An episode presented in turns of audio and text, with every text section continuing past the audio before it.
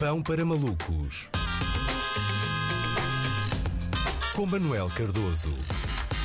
Ora viva Luís Chaves, olha, é um gosto ouvir-te, é um gosto ouvir-te e aliás Muito obrigado, muito eh, obrigado. quero, quero elogiar-te porque ao contrário de Andréa Pinto, que ontem não se protegeu convenientemente do terremoto orçamental que se abateu sobre o centro de poder em Lisboa, tu fizeste bem, não é? Foste, Claro, foste para o claro. Porto, não é? Procurar abrigo na maior feira mundial de música do mundo, do mundo, não é? E afagar as mágoas numa francinha, no molho de uma francinha, não é? Exato, afagar exato, as mágoas. é? Acho que fizeste muito bem, em vez de ficares por cá eh, a ouvir a marcha fúnebre da Geringonça, não é? Acho que são melhores opções musicais. Eh, fizeste muito bem, até porque, de certo, tenho a certeza, estavas a ouvir a Antena 3 na hora do chumbo do, do orçamento e naturalmente reparaste que dei a notícia em primeira mão, comentando-a Claro, claro. logo de imediato, não é? Porque acho que no, no Pampa Malucos é assim, noticia-se e depois comenta-se logo a seguir. Marcos Mendes has got nothing on me, não é? Como já se sabe. Aliás, o Marcos Mendes deve estar a sentir-se como aqueles astrólogos que disseram que 2020 ia ser um ano cheio de alegrias para todos, eh, porque ele andava a dizer que um chumbo no orçamento era um cenário tão provável como ele ser anunciado como o novo poste dos Dallas Mavericks, não é? Mas depois não foi assim que aconteceu. A parte mais desagradável, aliás,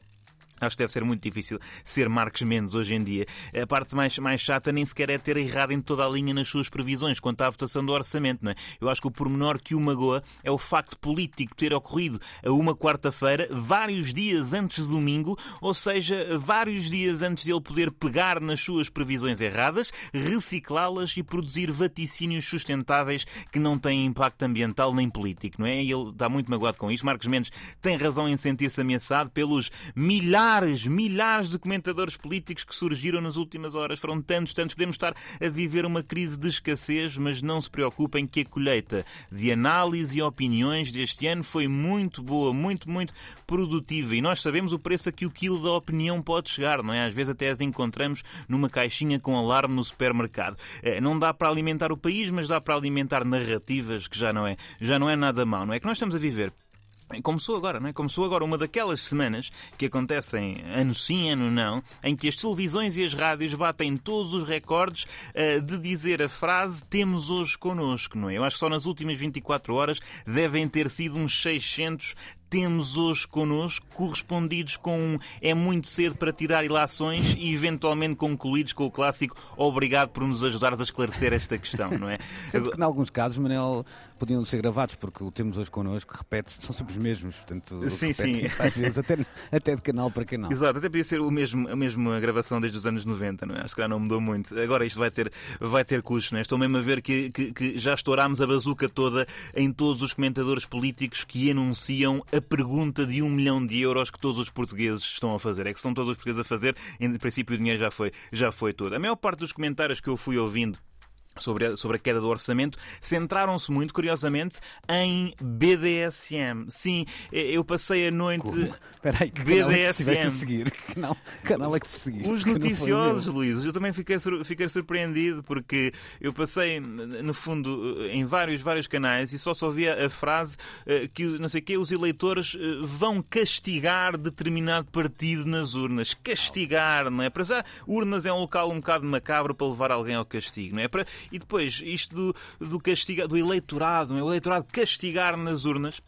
É uma inversão do princípio do monopólio da violência do Estado do sociólogo Max Weber, não é? As instituições é que têm legitimidade para nos dar tal-tal. Nós não temos legitimidade para dar tal-tal nas instituições. E não me parece, por acaso, não me parece nada plausível que o eleitorado português tenha dinheiro para comprar eh, lingerie de cabedal, um chicote, algemas e um par de pinças para mamilos para fechar um grupo parlamentar numa sala enquanto lhe chama partido mau, agora é que vais aprender a portar-te bem. Portanto, parece-me um cenário muito improvável. E por falar em comentadores, o momento mais alto da noite de ontem foi, sem dúvida, todos vimos, foi protagonizado por Marcelo Rebelo de Sousa, não é? Após o chumbo do orçamento, o Presidente da República saiu do Palácio de Belém, de Belém e foi ao multibanco, não é? Incrível, foi um momento lindíssimo. Isto leva-nos a uma interpretação excelente do, do papel, ou melhor, do talão do Presidente da República, não é? Eu sabia, sabia que o Presidente era o Comandante Supremo das Operações Militares, não sabia que era também o Comandante Supremo das Operações Bancárias, não é? E fico Acho que ficámos todos na dúvida. O que é que,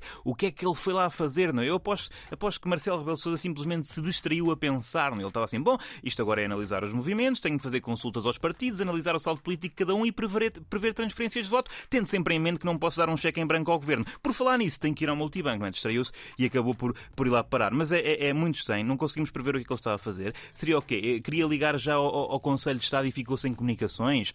Foi ver se o e-voucher já tinha batido? Foi anular o débito direto das encomendas semanais de Fortimel? Não sabemos, não sabemos, mas enfim, tendo em conta a instabilidade que Marcelo está a criar dentro do seu próprio partido, em princípio a máquina comeu-lhe o cartão, mas foi o de militante uh, do PSD.